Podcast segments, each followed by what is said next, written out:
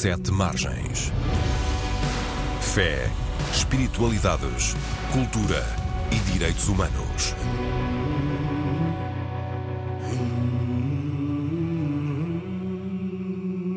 Ora viva, sejam bem-vindas e bem-vindos todos os que nos escutam neste Sete Margens, o programa da Antena 1 sobre fé, espiritualidades, direitos humanos e cultura, em parceria com o jornal digital Sete Margens, que pode ser lido e consultado em setemargens.com.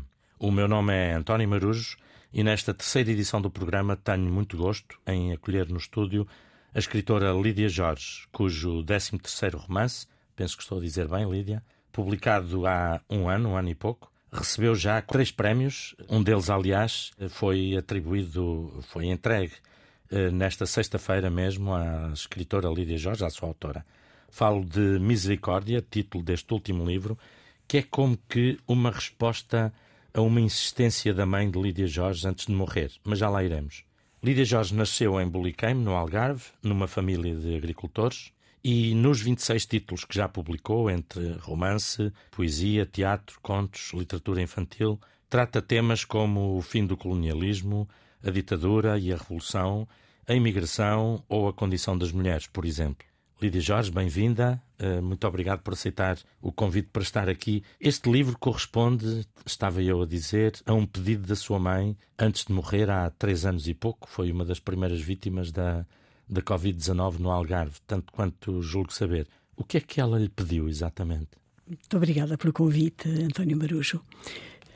Exatamente, eh, ela pediu-me eh, de forma um pouco não exata, ao longo de, de quase três anos, que eu escrevesse um livro que tivesse por título Misericórdia. E eu não o levava a sério, porque o título Misericórdia é um título tão solene, tão ontológico, tão, digamos, religioso, não é? Que eu achei que não era jamais um título para, para eu usar.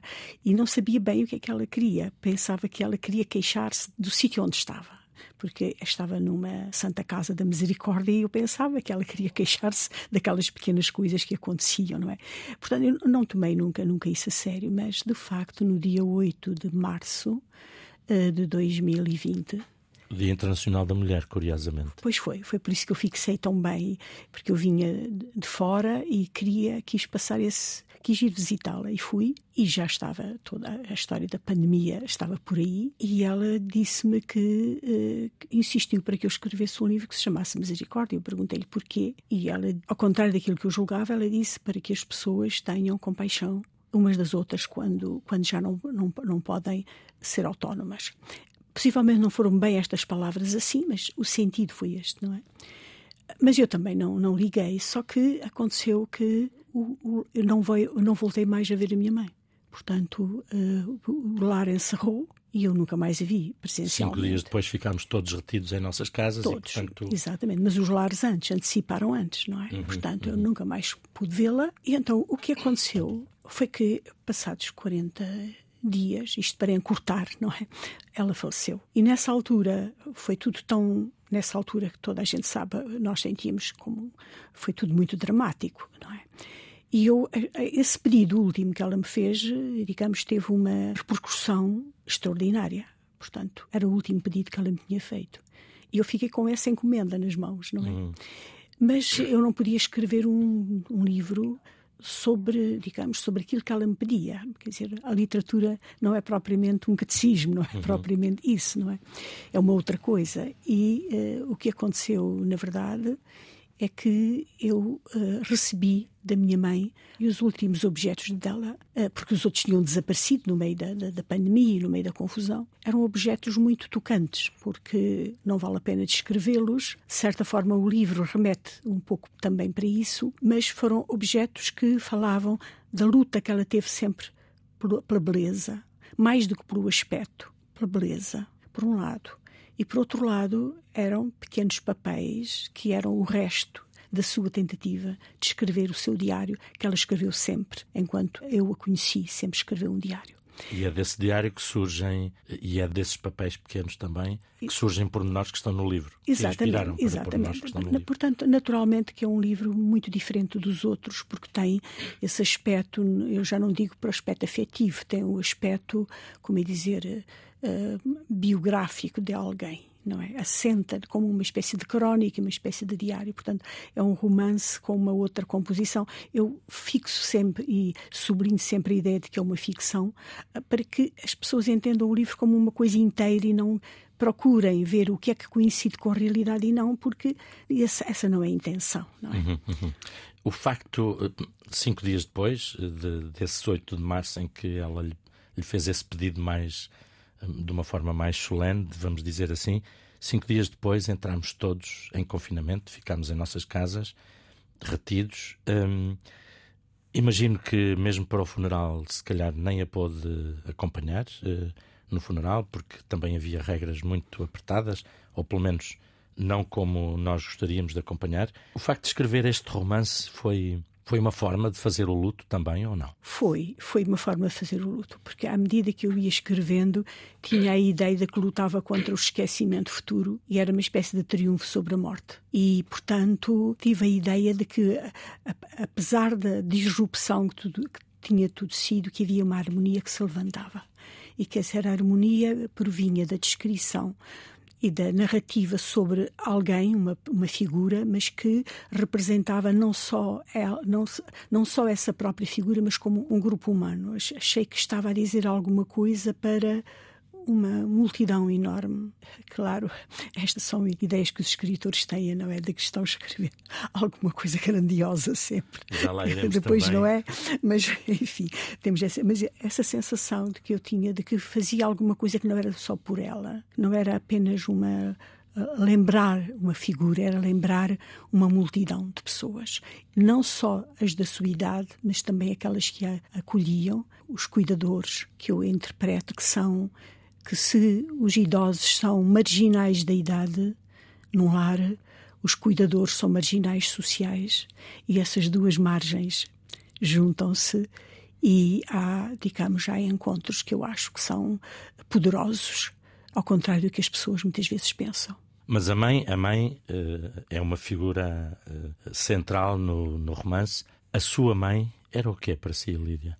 Não tenho palavras para dizer, não é? Quer dizer, a minha mãe foi uma raiz muito forte. Repara, a minha mãe, para irmos para coisas um pouco mais, digamos, para, para não falar provavelmente da intimidade, não é? Uhum. Mas queria dizer-lhe que a minha mãe representa aquilo que as mulheres que hoje têm 95 anos, ou que tiveram, ou que iriam fazer se fossem vivas, representam, eh, não só em Portugal, mas na Europa, as mulheres que deram as mãos às filhas, sobretudo. Porque os rapazes sempre encontravam outras formas, quer para a imigração, quer para. Enfim, para, para, eh, tinham outra agilidade, mas, sobretudo, deram a mão às filhas para as filhas se autonomizarem.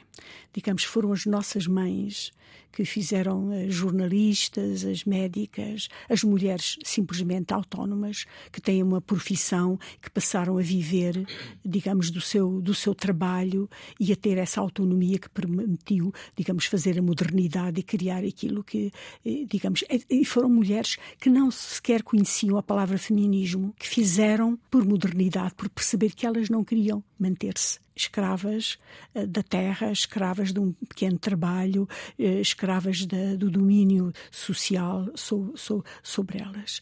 E, portanto, uh, Dona Alberti, essa figura que atravessa a misericórdia, é uma figura que tem encontrado leitores, não só no nosso país, precisamente eu acho que por isso, porque se reconhece uma faixa etária, uma, um tipo de pessoas que viveram num determinado momento que tiveram essa intuição de que as suas filhas deveriam ser autónomas, deveriam ser. Eh, e eu, portanto, eu tenho imensas, digamos, episódios em que a minha, talvez a minha avó, a minha avó, mãe da minha mãe, ensinou-me alguma coisa que foi a seriedade perante o trabalho, a seriedade perante o dinheiro, se, o respeito pelos outros, mas a minha mãe ensinou-me de facto a luta pelo futuro.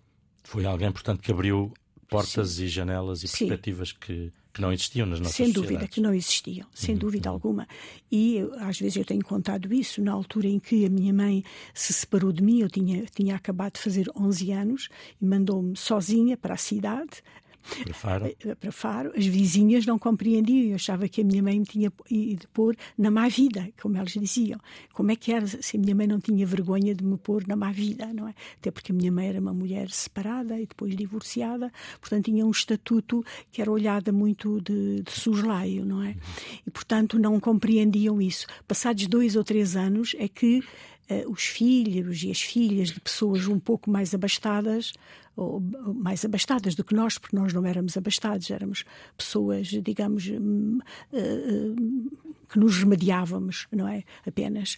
Eh, é que eh, perceberam, porque eu fui para, para o liceu e era boa aluna, eu gostava muito de estudar. E, portanto, aquela ideia de que uma miúda ali dos matos, não é? Estava no liceu a ter boas notas, ia para o quadro de honra, essas coisas assim da altura uhum. que se usavam, não é? Começou a tocar nas outras pessoas. E então foram bastantes depois, começaram a ir. Portanto, a minha mãe, coitada, sem saber, teve esse papel pioneiro, não é? Que foi ali para a zona, o que foi muito interessante. Eu, portanto, uhum. tenho um agradecimento ainda que a minha relação com a minha mãe tenha sido sempre, como ia dizer, uma relação eh, de amor e de questionamento, uhum. Eh, de qualquer forma, a relação que eu tenho, que eu tive com ela, é, foi de uma foi de um respeito e de uma admiração imensa. E esses sentimentos, a recriação deles atravessa também o romance para quem leu e para quem ler pode ser uma descoberta muito interessante. A Lídia já disse numa entrevista que pensou há três anos, ingenuamente, se calhar como muitos de nós, que iríamos ficar todos melhores, uh, melhores, melhores pessoas. Mas há 100 anos nós também tivemos uma pandemia e a seguir Tínhamos acabado, aliás, de sair de uma grande guerra. 20 anos depois entramos noutra ainda bem mais grave, se podemos dizer assim. Agora saímos da pandemia, a Rússia invadiu a Ucrânia, o Azerbaijão, que aliás aparece no livro, deixo essa descoberta também para os leitores. O Azerbaijão apropriou-se do Nagorno-Karabakh, dezenas de países continuam em guerra e agora Israel e o Hamas andam a discutir quem consegue destruir e matar e eliminar mais. Ficou mais pessimista com tudo isto, Lídia? Eu, hum, digamos, do ponto de vista cívico e, e, e psicológico, hum, este o que está a acontecer desde a invasão da, da Ucrânia tem sido um abalo absolutamente profundo. Penso que, para, digamos, cada pessoa expressa de sua maneira, não é? Mas acho que, sobretudo as pessoas da minha idade, eu nasci a seguir à Segunda Guerra Mundial, e com tudo aquilo que passámos a juventude a ler sobre a Segunda Guerra Mundial. Não é? Eh, também a Primeira, ainda havia ecos da Primeira, eu tive muitos ecos ainda da Primeira, mas a Segunda estava muito próxima. Eu acredito, eu nunca imaginei, nunca, nunca, nunca, que isto pudesse acontecer. Nunca. Outra vez. Outra vez. E digo-lhe mais que leio, eu escrevi, durante a pandemia, eu escrevi 13 textos. E eram textos de grande esperança, todos de grande esperança. Quando agora olho, porque havia pessoas que diziam: não, não, não é isso que vai acontecer. E eu acreditava. Agora olho como se tivesse sido uma pobre tola. Compreendo? Uma pobre Se calhar fomos muitos, eh, muitos tolos a, a, pensar assim. A pensar assim não é? é uma grande desilusão. O que está a acontecer é uma enorme desilusão. Uma enorme desilusão. No livro coloca, vamos dizer, a sua mãe, o alter ego da sua mãe, a dona Alberti, a dizer: Sei que dos trumes se fazem flores mas das guerras e da destruição nós ainda não conseguimos fazer nada de belo. Pois não, Lídia? Não, não, não conseguimos fazer nada de belo. Não, não, não. Não. Há aqui alguma coisa, sabe? Eu uh, ontem estive a ver, porque me falaram a partir de Israel, onde tenho bastantes amigos, e amigos, todos eles, que têm que, que têm um, tinham um ideal tem, tinham um ideal, que era o ideal de, de, de, de um bom relacionamento, a tentativa de um, de um relacionamento de uma conciliação. E fui à procura deste livro contra o fanatismo, o pequeno livro que a ASA publicou em 2002, do, do Amos Oz. O Amos Oz já cá não está. Eu conheci-o bem, vi a casa dele quando fui a caminho do Mar Morto e sempre que o ouvi falar, que era ele, uh, uh, quer outros escritores, como o David, David Grossman, sempre os vi com uma perspectiva humanista e querendo ultrapassar aquela situação. Os últimos anos têm sido, anunciavam isto, Quer dizer, talvez os israelitas, vivendo dentro daquela, enfim, no seu próprio país, talvez não tenham. Penso que se terão apercebido muitos, mas nem todos penso que se aperceberam de que isto iria ser mais tarde ou mais cedo, absolutamente inevitável, não é? As pessoas estão profundamente desmoralizadas neste momento, não é? Uhum. E eh, hoje em dia fala-se, digamos, com muita superficialidade, apenas já com raiva por este ou por aquele, mas é uma situação que nos deveria fazer pensar, pensar com, digamos, fazer uma análises como se aquilo que está lá acontecesse não fosse dali só. Aquilo que está acontecendo no Médio Oriente é uma espécie de metáfora de como o mundo pode, de um momento para o outro, ser assim. Uhum. Dois blocos, um em frente do outro, digladiando-se até, até, até o fim. Até é? porque mesmo na Europa estamos a viver tempos em que cresce o fanatismo, cresce o Sem ódio. Sem dúvida, cresce... é isso mesmo, é isso mesmo. Este pequeno livrinho contra o fanatismo do Amos Oz é um livro tão precioso e eu, ao ler, sinto uma tristeza enorme. Ao mesmo tempo, quer dizer, acredito nas palavras. Quer dizer, eu acredito nas palavras, acredito que as palavras têm, uma, têm força, não é? Acredito que enquanto nós pudermos falar e, e, e dizer eu quero paz, que há sempre uma janela aberta para isso, não é? Mas uh, o Amos Oz, com certeza que se fosse vivo neste momento, ele estaria, como os outros escritores que eu conheço, israelitas, estariam pedindo uma solução diferente do que isto que está a acontecer. Não é? Uhum. Pronto. Foi por essa força das palavras que diz que, que acredita muito nela. Foi por isso que há um ano, na apresentação do livro, desejou que ele estivesse do lado do bem e não sujasse o mundo. É esse o papel da literatura, ou seja, aliás, no início falámos também de. A Lídia aflorou a questão do papel da literatura. Esse, uh, esse é o papel que a literatura e as artes podem ter? Isso, José Luís Garcia, que é o poeta que, que, que, que, disse isso, que um mau poema suja o mundo, não é? E o que eu disse foi que queria, que, que esperava que o meu livro não, não fosse um mau poema que sujasse o mundo, não é? Aliás, foi uma resposta a uma, a uma intervenção uh, do poeta José Tolentino Mendonça, que foi dos textos texto absolutamente maravilhoso e que, de certa forma, como que vou utilizar uma palavra que, que diz respeito a ele, não é? batizou este livro. Quer dizer, ele batizou naquele dia. Foi uma sessão que eu lhe tenho de agradecer até o fim da minha vida, porque ele empenhou-se em falar do papel da mãe na, no, nos, no, perante os nos artistas, nos escritores. Vários artistas e, sim, e escritores, sim, e portanto, perante o que ele acabou de dizer, eu senti essa necessidade de, de falar do José Luís Garcia, que de facto uh, disse isso, que o mau poema uh, suja o mundo. E por isso não sei se um bom poema limpa o mundo, o que é uma coisa diferente, não é? Sim. Mas pelo menos tem a intenção de limpar o mundo, não é?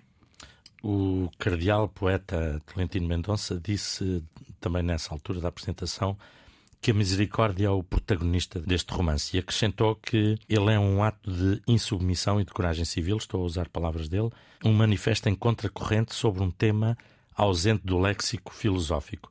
Sente o mesmo? Ou perguntando de outra maneira, como é que define misericórdia para si? É o sentimento que salva a humanidade. Quer dizer, misericórdia é o sentimento, é aquilo que faz uh, o entendimento de que o outro é um eu e de que eu sou e de que eu me po posso posso vibrar dentro dos outros como como se fosse como se fosse ele mesmo. Isso é alguma coisa de, de uma importância enorme, porque é, é, é isso que faz com que eu sinta que o sofrimento do outro é meu também. Isso é um sentimento, é o sentimento que, que salva a humanidade. Digamos, se o, o, o, o lado oposto é exatamente o, o, que a perde, não é?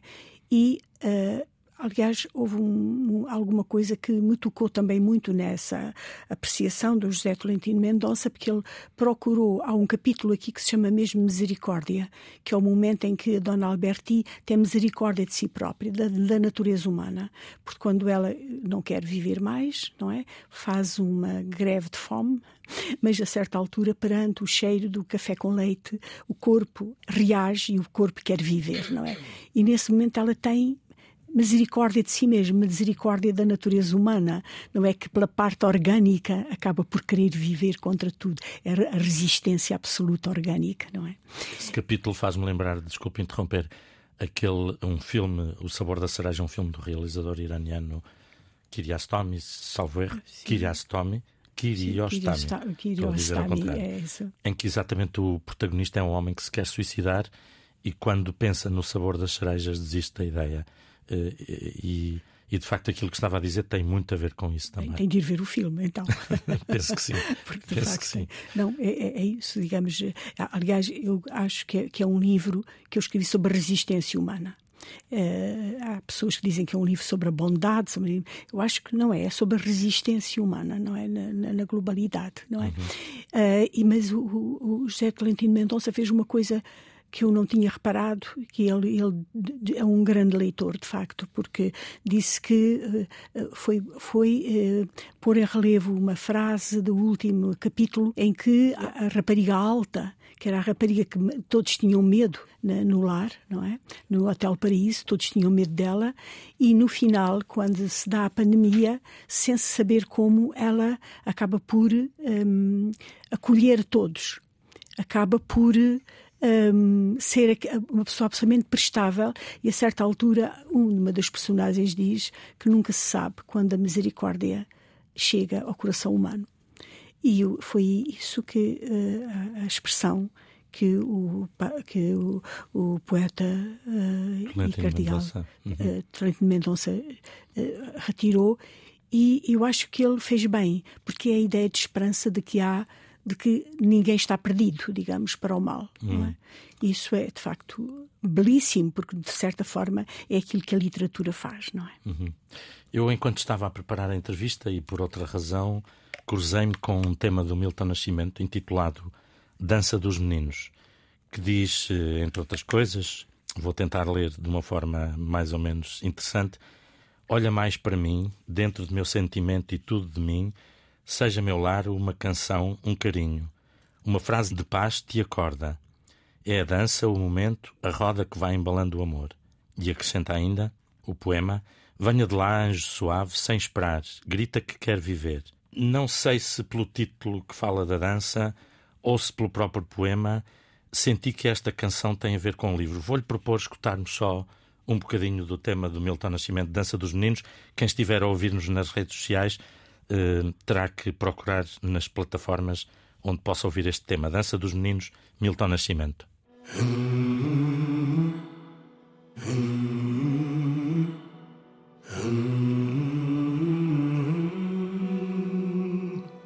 Uh, não sei se se fez algum sentido esta música, este claro poema. Claro que fez, que tem toda a razão. Estamos nos antípodas do rock dos anos 80 e 90, não é?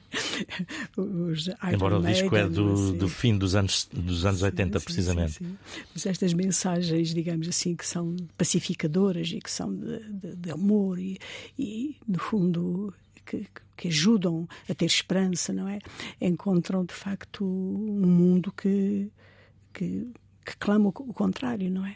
Quer dizer, toda, toda, todas as bandas, as grandes bandas rock dos anos 80 e 90 são de chamar o contrário, não é? São uhum. de chamar o contrário, eram de, de, digamos, a ideia do fim do mundo, a ideia do apocalipse, não é? E o Milton reconcilia-nos bastante com... Reconcilia-nos. Aliás, também na, na, na música anglo-saxónica também há os que fazem isso, mas uhum. digamos que não, tiverem, não têm a repercussão que têm os roqueiros que, que, como, que, que lutam por outra coisa, quer dizer, uhum. que querem quanto pior, quanto mais dark, quanto mais uhum. escuro, melhor, não é? E, e o uhum. nosso mundo hoje, em vez de dar razão, digamos, ao Milton Nascimento, dá de facto razão ao, ao outro lado, que é, que é uma pena. Vamos ver se o Milton Nascimento, sim, sim, põe a canção dos força. meninos, é mais cantada. Meninos. Na apresentação também, eh, retomo ainda palavras de Tolentino Mendonça, que dizia que este livro é uma reflexão aguda, exata e verdadeira sobre uma tragédia que não queremos ver, que é a perda de valor social que os mais velhos têm hoje nas nossas sociedades. Como é que estamos a tratar os mais velhos, Lídia? Estamos a tratar melhor do que no passado. Quer dizer, eu acho que isso é, é preciso dizer-se, porque quando as pessoas falam de que no passado as pessoas idosas ficavam na, em casa até ao fim e que eram tratadas pelos filhos, e assim, é uma visão angélica da, do, daquilo que acontecia. Basta lembrar que a maior parte das, das pessoas idosas começava a passar por os vários filhos, portanto, ia, se tinham cinco filhos, passavam um mês e meio em cada filho e assim, que muitas vezes não tinham condições nenhumas, só que ficava fechado dentro da família, não é? E, e faleciam em situações muito más, mesmo pessoas com posses. Isso acontecia, não é? Uhum de certa forma, isto, uh, este sistema que nós temos, que é quando não há, quando os familiares não podem mais, não têm mais capacidade de sustentar uh, os familiares mais velhos, colocar numa, numa, numa instituição, corresponde a um passo, é um passo imperfeito, mas é um caminho para uma melhoria. Isto tem de ser dito, porque de uma maneira geral, as casas de acolhimento de, das pessoas idosas são, são sítios de fraternidade, são sítios de generosidade. Uh, há exceções, naturalmente, e criam-se ambientes maus por vezes, mas em princípio não é assim. Em princípio, há uma tentativa de compreender as pessoas, de as ajudar. Agora, o que se passa, eh, eu, eu acho, é que há aqui alguma coisa a fazer que eu não vou dizer nada de novo, porque as pessoas que trabalham nas instituições sabem muito melhor do que eu. Eu agora estive num, num programa num, num, país estrangeiro e, e, onde se falava das num programa de televisão em que se falava das pessoas de terceira idade eh, como elas eram tratadas em Inglaterra e o que, que pediam era muito mais controle e eu disse a minha opinião é que o controle é o terceiro passo. Primeiro passo é a formação das equipas formação das pessoas que tratam. Segundo passo, para manter as equipas, é uma remuneração à altura, para que as pessoas que de facto têm a vocação possam sentir-se atraídas, sustentadas do ponto de vista financeiro, para manterem a sua ação, a sua atividade eh, em paz. Não é? Porque o que se passa é exatamente o contrário.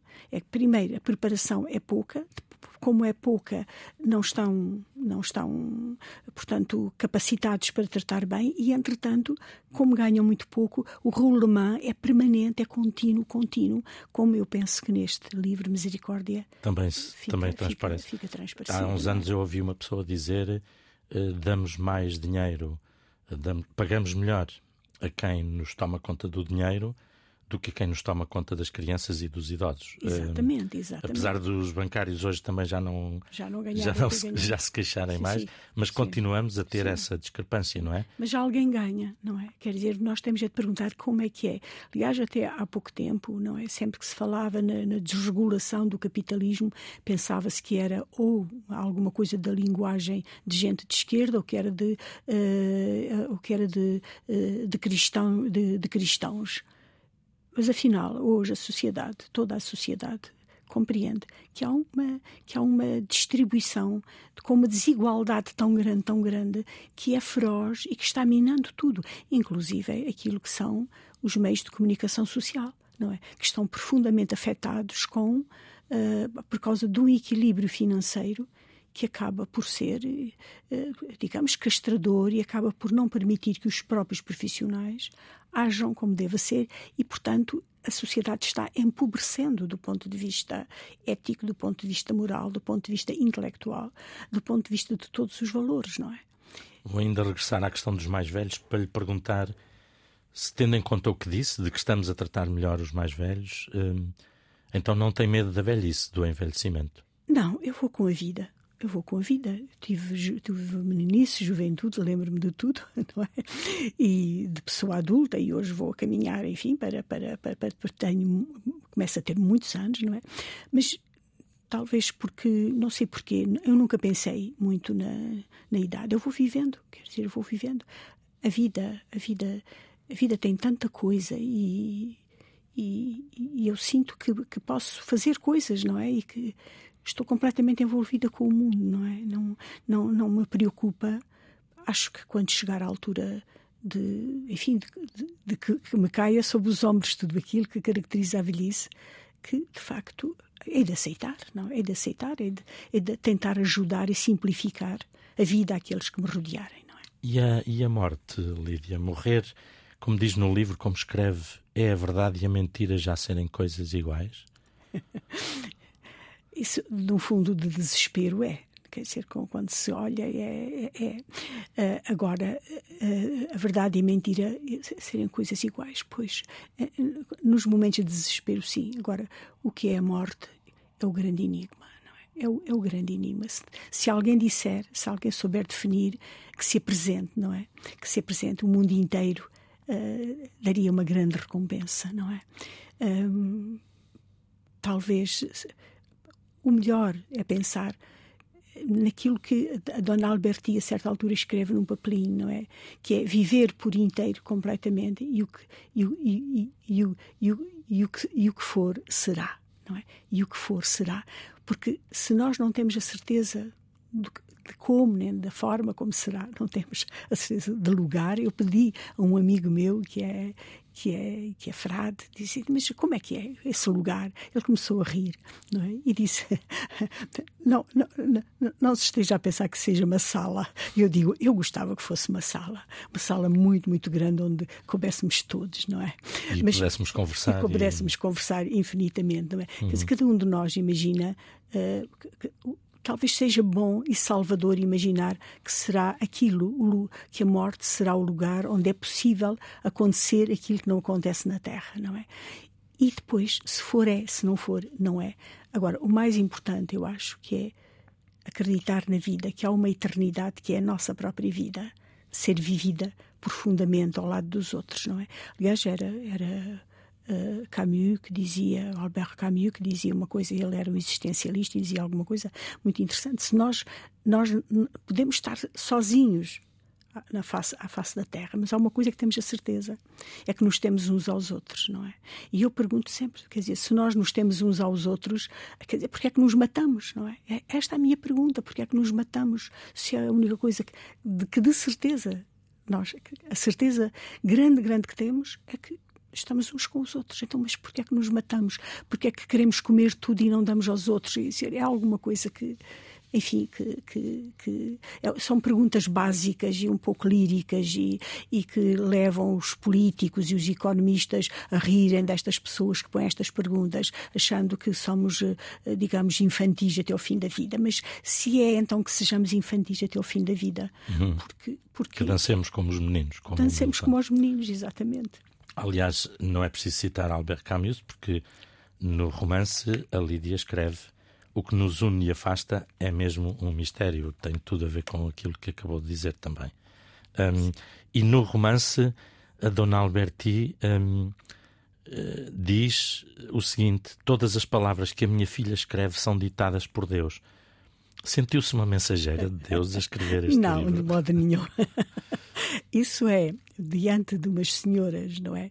Exatamente. Dizem que só existe um livro, que é a Bíblia, o resto não presta para nada e é feito pela vaidade dos homens. E diz a sua filha escreve porque ela é vaidosa, porque, digamos, no fundo é uma imbecil que, que quer ser importante, mas não tem importância nenhuma, não é? Uhum. Porque o livro único e importante é aquele que é ditado por Deus. E ela, digamos, que não, que até duvida da existência de Deus, mas perante elas e perante esse repto diz: Não, não, não, não, a minha filha, o que ela escreve é ditado por Deus. É? Exatamente. É? E essa palavra de Deus, que sentido é que tem para si, Lídia?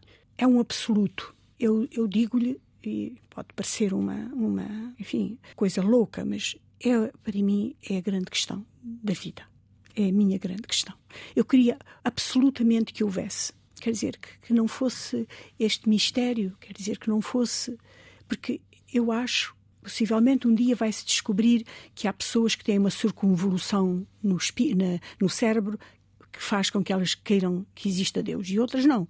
É possível que haja um momento em que se defina isso organicamente, mas enquanto não me demonstrarem isso, eu acho que nós temos uma vontade de não ser finitos, de não terminarmos. Nós temos uma vontade de encontrar uma totalidade que dê sentido à desordem, que dê sentido à desordem e que seja o espelho da beleza. Quer dizer, eu queria que Deus fosse espelho de beleza e que pusesse e que explicasse porquê a desordem, que desse um sentido à desordem. E esse meu desejo é tão fundo, tão fundo, tão fundo, que eu digo, então a nossa vida é um escândalo se a gente nasce com este desejo tão grande e depois não há nada. quer dizer, é este o meu raciocínio que me faz eu ter esperança de que não estamos sozinhos, de que de facto existe alguma coisa, uhum. uma totalidade qualquer que olha para nós. E diz isso apesar de não se considerar uma crente? Ou estou a dizer mal? Eu acho que sou crente na vontade de crer. Não sei se isto faz sentido. Uhum. Mas de facto é para mim a coisa mais séria, essa busca. Eu tenho até uma espécie de contrato com uma jornalista que um dia me contou que sentia exatamente o mesmo que eu, porque uma vez disse alguma coisa semelhante ao que estou a dizer ao António Marujo. E ela disse: Lídia, fica atenta. Se eu alguma vez tiver uma, uma, uma prova de que existe, telefone-me. E eu digo, disse: então faça a mesma coisa. E ainda temos, telefonamos de vez em quando, ainda não temos a prova, não é? E se calhar vamos morrer sem a prova. Mas essa crença, eu acho que eu, eu acho que une milhões de pessoas, que é a ideia de, de, do desejo de uma totalidade que nos explique, não é? Uma totalidade que esteja conosco, uma totalidade que diga, que explique uh, a vida, a desordem em que nós vivemos, não é? Uhum. Esta entrevista prova pelo menos uma coisa: é que quando se conversa com uma pessoa interessantíssima como a Lídia, o tempo passa no instante uhum. e eu vou ter que saltar uma série de temas que tinha pensado propor-lhe para a conversa. Por exemplo, a questão dos imigrantes, que aparece no livro, já tocou nela ao de leve. Ou, por exemplo, a escola. A Lídia foi professora, licenciou-se em Filologia Românica, esteve a dar aulas em Moçambique e em Angola. O, o que se passa hoje nas escolas também poderia ser um tema interessante para falar, mas passo tudo isso para duas perguntas finais. Nos últimos dias, no Sete Margens, entre outras notícias publicadas, falámos do final do Sínodo Católico em Roma, de abusos sexuais em Espanha, da oração do Papa pela paz, da guerra em Gaza, da luta contra o ódio online.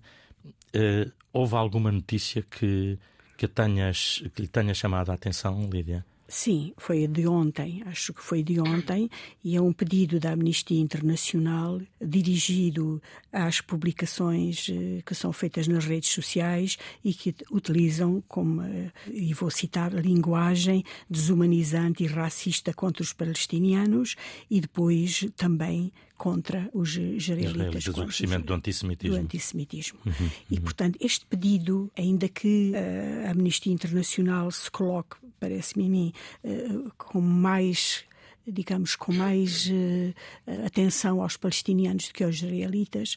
De qualquer forma, parece-me que isto tem toda a razão.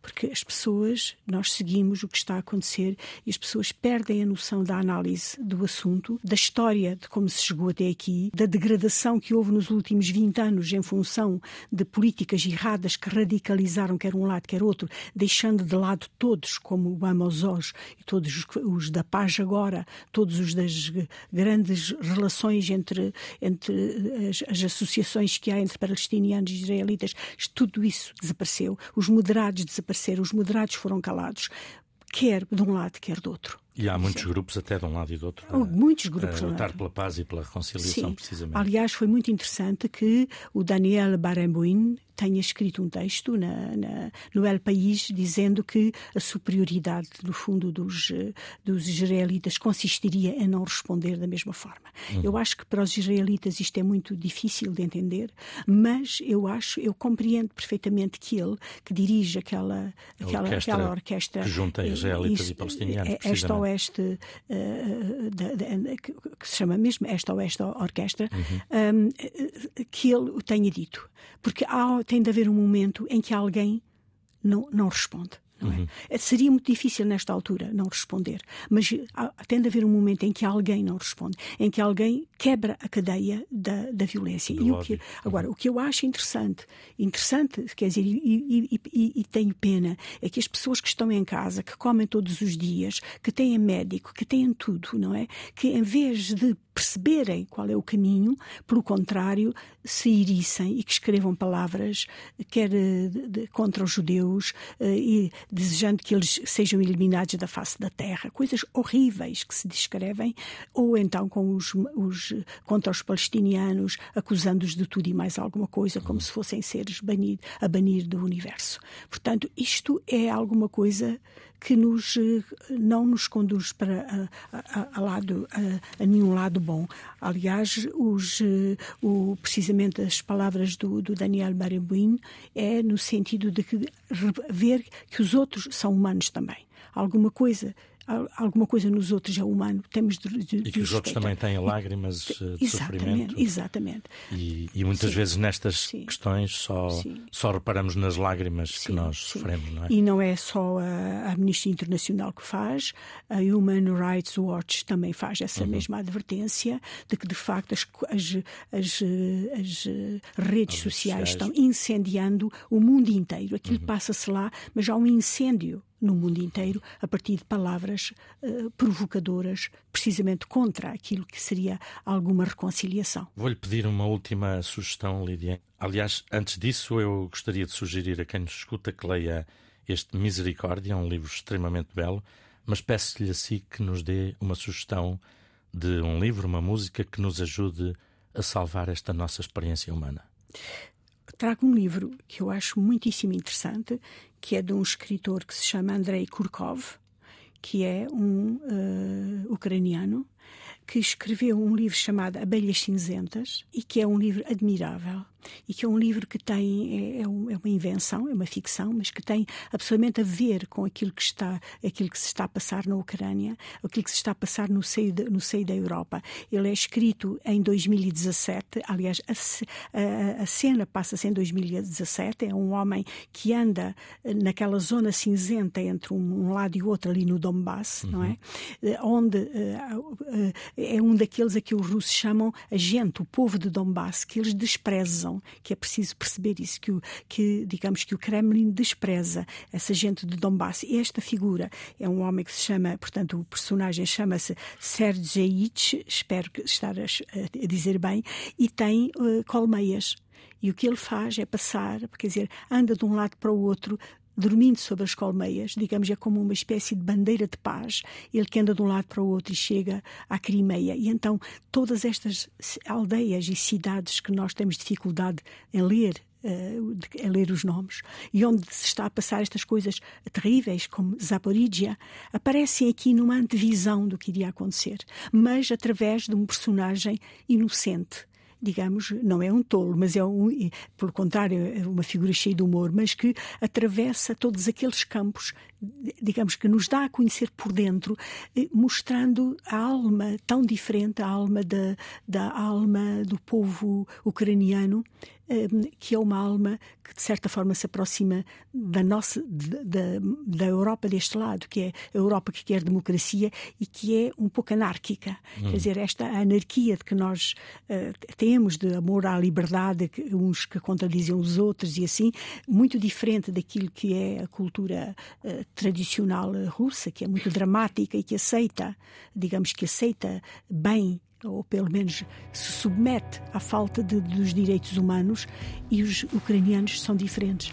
E então é muito interessante, ele que, nas, que, que, que nasceu em São Petersburgo e que escreve em russo, mas que defende a perspectiva deste Ucrânia. homem do Donbass. Então é um livro admirável, bem escrito, ainda por cima escrito, digamos, com uh, muita leveza, porque onde ele põe uh, o acento é na história e na voz das personagens e não é propriamente um cultor da linguagem poética, mas as situações é que são poéticas e uh, o exemplo dele que vive, é um apicultor que ama sobretudo as abelhas, as abelhas, e através da história das abelhas ele dá a conhecer a história dos homens daquela região. E que tenta reconciliar os dois lados. Abelhas Cinzentas, a sugestão de Lídia Jorge.